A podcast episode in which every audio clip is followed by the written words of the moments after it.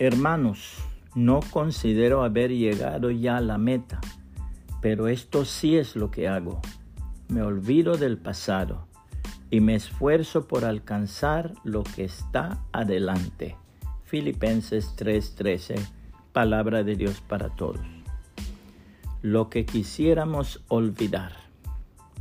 Cuentan en la mitología griega que el viejo Caronte, el barquero de los infiernos, debía conducir en su barca el alma de los muertos a través de la laguna Estigia, por lo cual debían pagar un óbolo.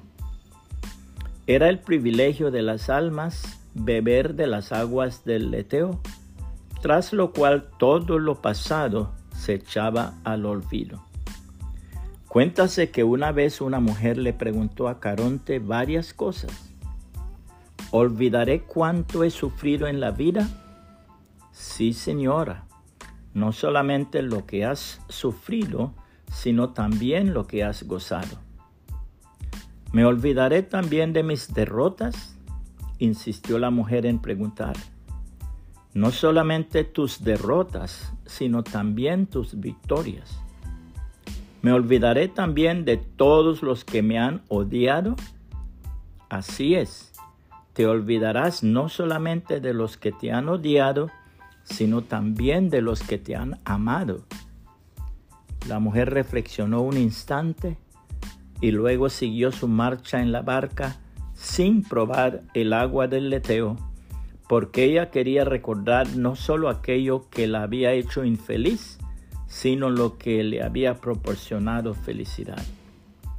La palabra de Dios en el libro del Apocalipsis dice, oí una fuerte voz del cielo que decía, ahora el hogar de Dios está con los seres humanos y Él vivirá con ellos. Serán su pueblo y Dios mismo estará con ellos como su Dios.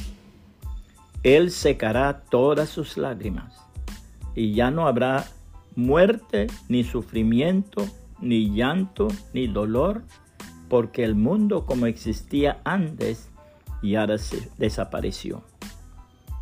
Entonces el que estaba sentado en el trono dijo, yo estoy haciendo todo nuevo. También dijo, escribe esto porque estas palabras son verdaderas y confiables. Después me dijo, ya está hecho. Yo soy el alfa y la omega, el principio y el fin. A todos los que tengan sed, les permitiré beber del manantial del agua que da vida. Todo eso voy a darle al que salga victorioso.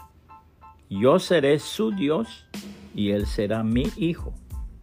Pero los cobardes, los que renunciaron a su fe, los abominables, los asesinos, los que cometen pecados sexuales, los que practican la brujería, los que adoran ídolos y todos los mentirosos tendrán un lugar en el lago de fuego y azufre.